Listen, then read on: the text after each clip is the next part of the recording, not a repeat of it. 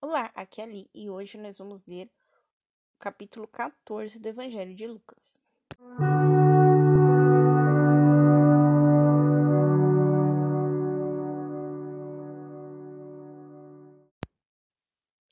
Bem-vindos aos Novenáticos e hoje nós vamos ler o capítulo 14 do Evangelho de Lucas.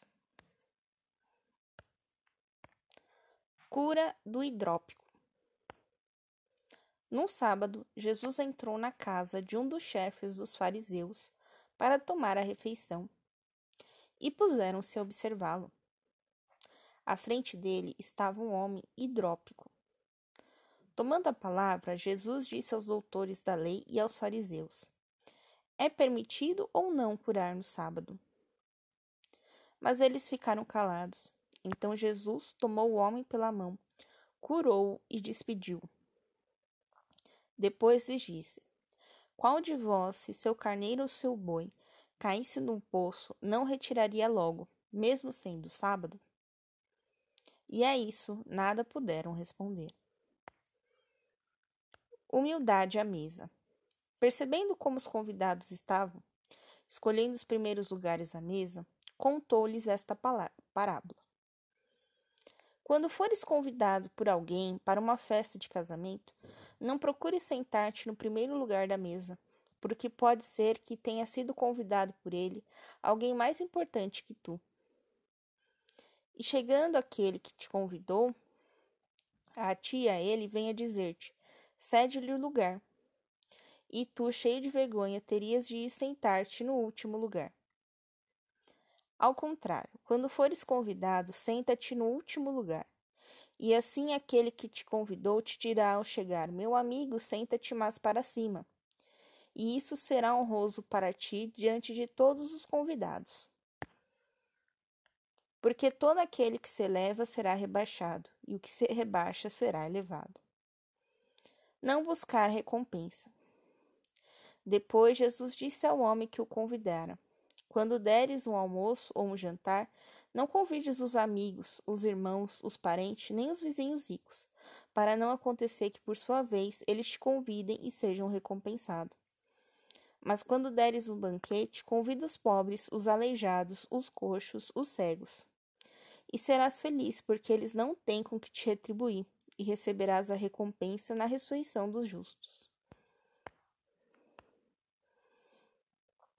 Parábola do banquete.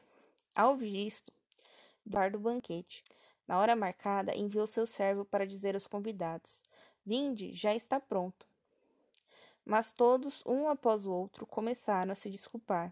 O primeiro disse: Comprei um terreno e preciso ir vê-lo. Peço que me desculpes. O outro disse: Comprei cinco juntas de bois e vou experimentá-las. Peço que me desculpes. Um outro disse: Eu me casei e por isso não posso ir. Voltando, o servo relatou isto ao patrão. Indignado, o dono da casa disse então a seu servo: Sai depressa às praças e ruas da cidade e traz aqui os pobres, os aleijados, os cegos e os coxos. Senhor, disse-lhe o servo, tua ordem foi executada e ainda há um lugar. Então disse o patrão ao servo: Sai pelos caminhos e atalhos e força-os a entrar, a fim de que se encha a minha casa. Porque eu vos declaro: nenhum dos que foram convidados provará de meu banquete. Condições para seguir a Jesus.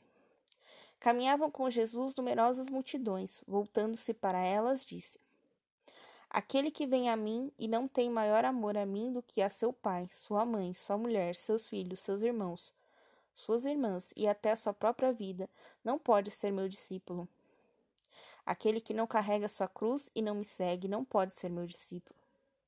Quem de vós, com efeito, querendo construir uma torre, não se senta primeiro para calcular os gastos e ver se tem o suficiente para concluir a obra? Para não suceder que, colocados os alicerces e não podendo terminá-la, todos os que virem comecem a zombar dele, dizendo: Vede o homem que começou a construir e não conseguiu terminar. E qual é o rei que, partindo para a guerra contra outro rei, não se senta para examinar se com dez mil homens pode enfrentar aquele que vem contra ele com vinte mil? Se não, envia mensageiros para negociar a paz, enquanto o outro ainda está longe. Assim, pois, aquele dentre vós que não renunciar a todos os seus bens não pode ser meu discípulo. O sal é uma coisa boa, mas se perder seu sabor, com que se há de restituir-lhe o sabor? Ele não prestará nem para a terra, nem para adubo. Será jogado fora. Ouça quem for capaz. Amanhã nós vamos ler o capítulo 15 do Evangelho de Lucas. Um beijo, um abraço, capaz de Cristo esteja convosco e o amor de Maria.